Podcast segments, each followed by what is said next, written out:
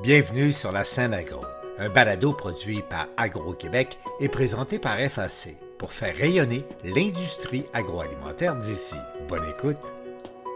Ici Lionel Levac. Autant à Québec qu'à Ottawa, les sommes destinées à l'agriculture représentent une part de plus en plus faible des budgets gouvernementaux et se situent dans les deux cas à moins de 1% des dépenses l'Union des producteurs agricoles, à l'occasion de son 99e congrès annuel, a réclamé des budgets plus substantiels destinés à l'agriculture et l'agroalimentaire pour faire de ce secteur un véritable pôle stratégique qui permettrait du même coup des avancées plus rapides dans le développement durable et l'atteinte d'un haut niveau de sécurité alimentaire.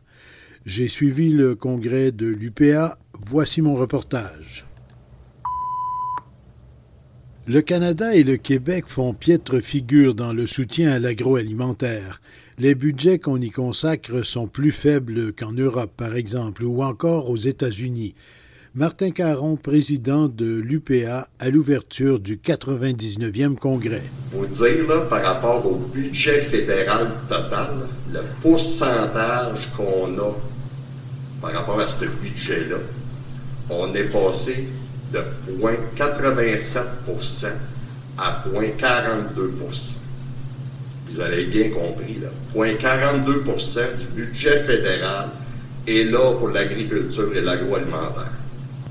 On garde un petit peu la même chose du côté provincial.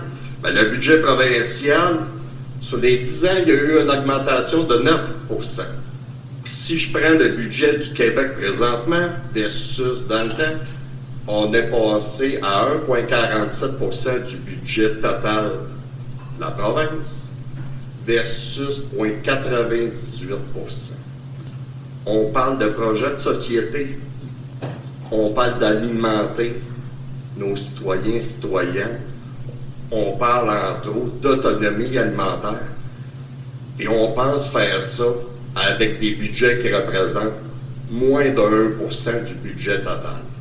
C'est-tu vraiment ça qu'on appelle un projet de société? Pierre Lampron, deuxième vice-président de la Fédération canadienne de l'agriculture, tenait des propos de même nature. C'est important aussi que cette stratégie-là, elle est très ambitieuse pour les agriculteurs, mais qu'il y ait un budget ambitieux qui suit. Parce que souvent, on nous demande des choses, mais ça prend le financement là, si on veut faire partie de la solution.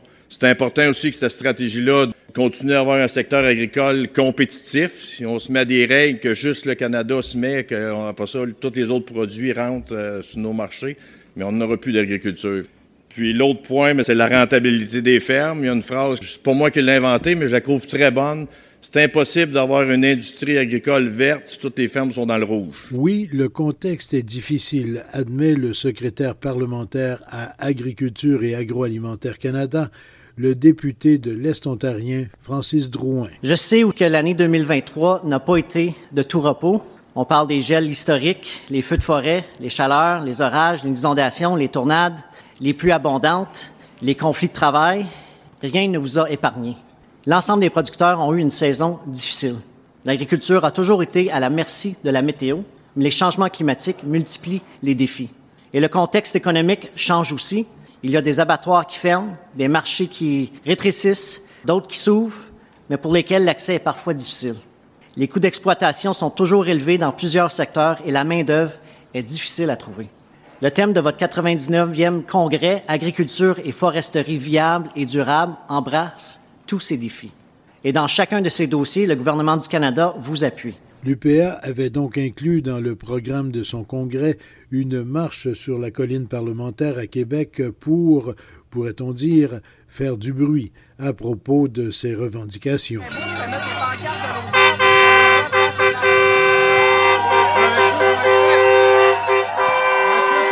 Le premier vice-président de l'UPA, Paul Doyon, s'est même permis de chanter. Les excès du climat font des gros ravages.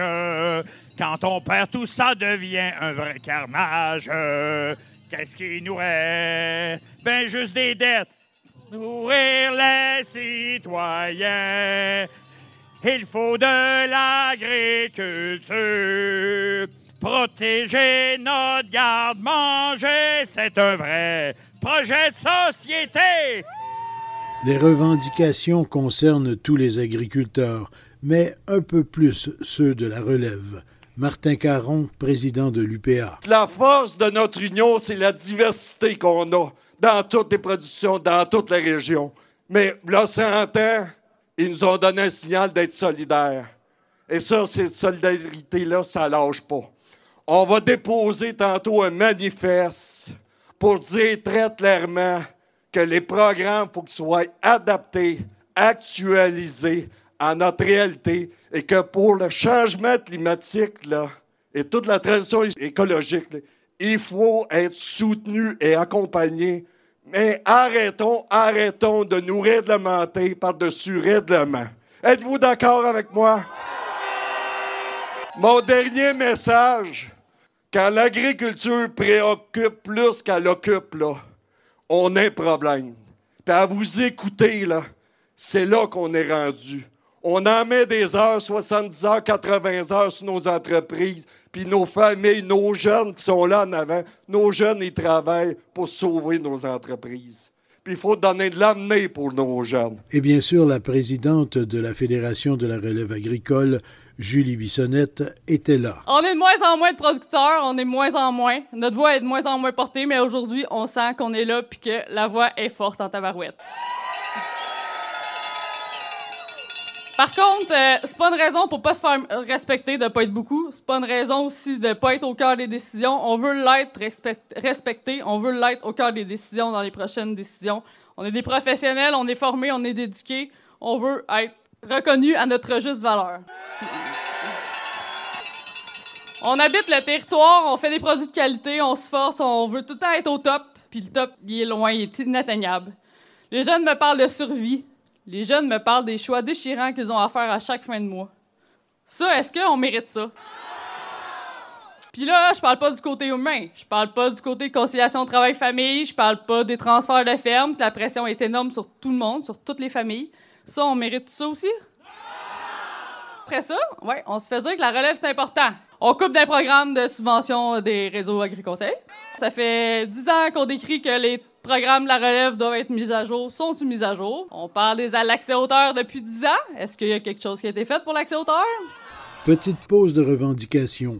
L'Union des producteurs agricoles célébrait à son congrès la famille agricole de l'année, une famille de Sainte-Croix de Lobinière, celle d'Émilienne Dion et André Marquis. Pour son engagement envers l'agriculture québécoise, ses compétences professionnelles, le souci du patrimoine et ses valeurs d'entraide envers la communauté, je déclare la famille agricole de Nolé 2023, la famille Marquis-Dion.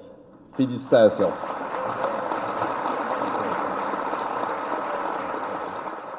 Monsieur Marquis, quand vous avez appris la nouvelle que vous étiez famille agricole de l'année, quelle a été votre réaction? Youpi! J'étais très content. Parce que vous voyez, ma famille, ils m'ont fait honneur. Bravo. Madame Dion, devenir la famille agricole de l'année, ça c'est une belle reconnaissance. Qu'est-ce que ça signifie pour vous?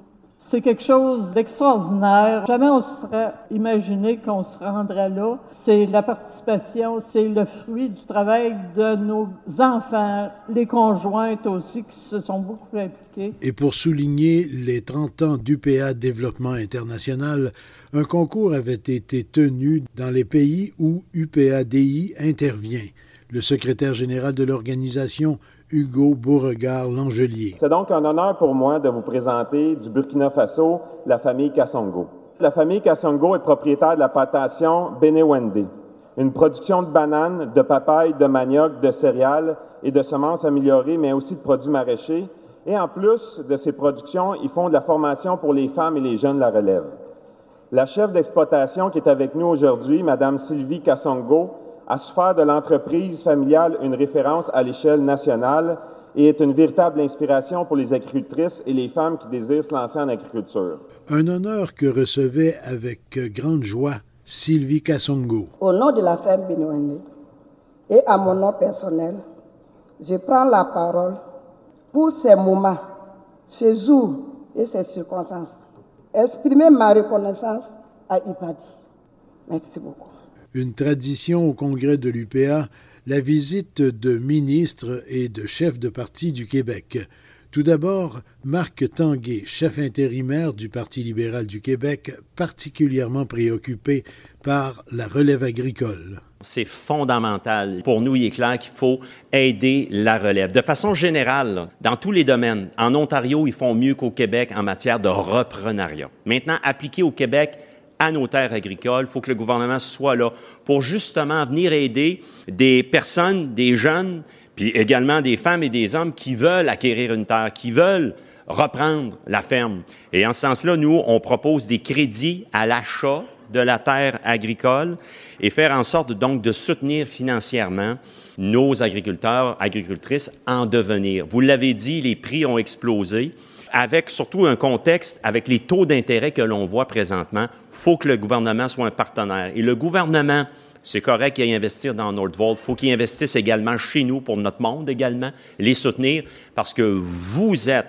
au cœur non seulement de notre histoire, mais vous êtes également les artisanes et artisans de ce qui fait en sorte qu'on puisse manger sainement au Québec. Alors, très clairement, nous, on veut qu'il y ait un programme développé et en lien avec les défis d'aujourd'hui, notamment les taux d'intérêt, puis la masse de sommes d'argent que ça prend pour se partir faut qu'on soit là. Émilise Lessard-Terrien, co-porte-parole de Québec solidaire, se lançait dans un plaidoyer pour une meilleure considération de l'agriculture. L'agriculture, c'est le secteur le plus structurant pour les régions du Québec. Pourquoi? Parce que c'est très difficile à délocaliser. Ce métier-là exige une présence quasi continue pour être en fusion avec la météo. C'est le moyen le plus efficace d'habiter le territoire, de garantir une économie locale et le maintien des services de proximité comme nos écoles, nos CLSC, les dépanneurs. C'est une véritable antidote au fly-in, fly-out qui déstructure en ce moment complètement notre ruralité. Elle fabrique des paysages en nous nourrissant trois fois par jour à l'année longue. Pensez-y, que serait le Québec sans nos fromages, nos petits fruits, nos bleuets, notre sirop d'érable qui font tellement notre fierté. Que serait notre territoire sans sa grande courte pointe qui se colore à chaque automne quand la saison achève? Et si on décide de choisir notre agriculture, nous ne pourrons pas nous résoudre à la laisser vivotante, à la merci des grands marchés mondiaux. Il faudra investir pour la rendre la plus locale possible. Il faudra mettre du jus de bras pour planter des bandes riveraines et des haies fleuries. D'abord aussi, en protégeant nos terres agricoles des intérêts spéculatifs pour qu'elles servent d'abord à notre relève. On va avoir besoin d'infrastructures de transformation décentralisées à la grandeur du territoire.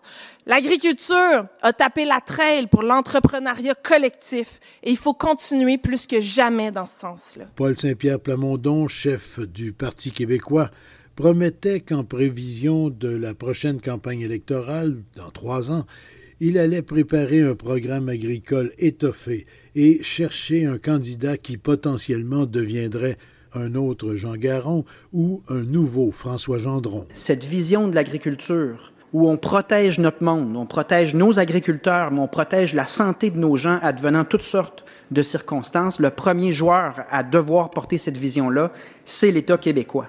C'est pas évident dans une économie mondialisée Beaucoup d'entreprises sont familiales, font face à de la concurrence et c'est très exigeant. Demeure la mission de nourrir les Québécois, qui est fondamentale.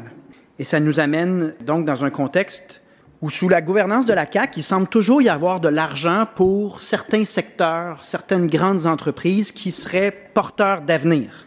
Pensons à la filière batterie. Et j'ai rien contre les investissements stratégiques, mais j'aimerais souligner que les producteurs agricoles et nos entrepreneurs d'ici, ce sont 41 000 producteurs agricoles, 134 000 propriétaires, donc 30 milliards de dollars en PIB en 2021. On doit prendre conscience que c'est un secteur stratégique, pas mal plus stratégique que d'autres secteurs qui peuvent arriver mais repartir aussi vite. Nourrir notre monde, c'est fondamental, mais c'est également un secteur payant. Donc, appelons-le, vous et moi, notre filière d'avenir. Les échanges avec le ministre André Lamontagne ont été un peu tendus. Le président Martin Caron a choqué le ministre en lui demandant d'arrêter son discours pour plutôt répondre à des questions. Le ministre s'en est tout de même bien sorti avec une tirade finale sur sa grande implication ce qui lui a valu de chauds applaudissements. Tout ce que je peux vous dire, là, c'est qu'à chaque matin, je me lève, puis ma première motivation, puis je suis fier de le faire, c'est de comprendre vos réalités, puis de tout mettre en œuvre pour vous apporter le meilleur soutien possible. Mais passer ça, c'est sûr que je ne suis pas une boîte à miracles. Mais je peux vous dire une chose, je regarde depuis cinq ans, là, il y a plein de gestes qui ont été posés, qui ont été très bénéfiques par rapport à la situation de l'agriculture, par rapport à la situation de la transformation, par rapport à nos pêcheurs. Mais il y a encore plein de défis. Puis ce que vous avez vécu cet été, si vous pensez que je ne l'ai pas vécu, pas autant que vous autres parce que je ne suis pas sur vos fermes. Mais quand je me couche le soir ou je suis avec ma blonde le soir, de quoi vous pensez que j'y parle? J'y parle de ce que vous vivez, puis j'y parle de ce que j'essaye de faire pour vous aider, puis j'y parle comment les gens au ministère de l'Agriculture sont engagés pour vous donner le meilleur soutien possible. C'est ça mon mot de la fin, Martin. Le, meilleur, le meilleur soutien possible dans les conditions que vous faites.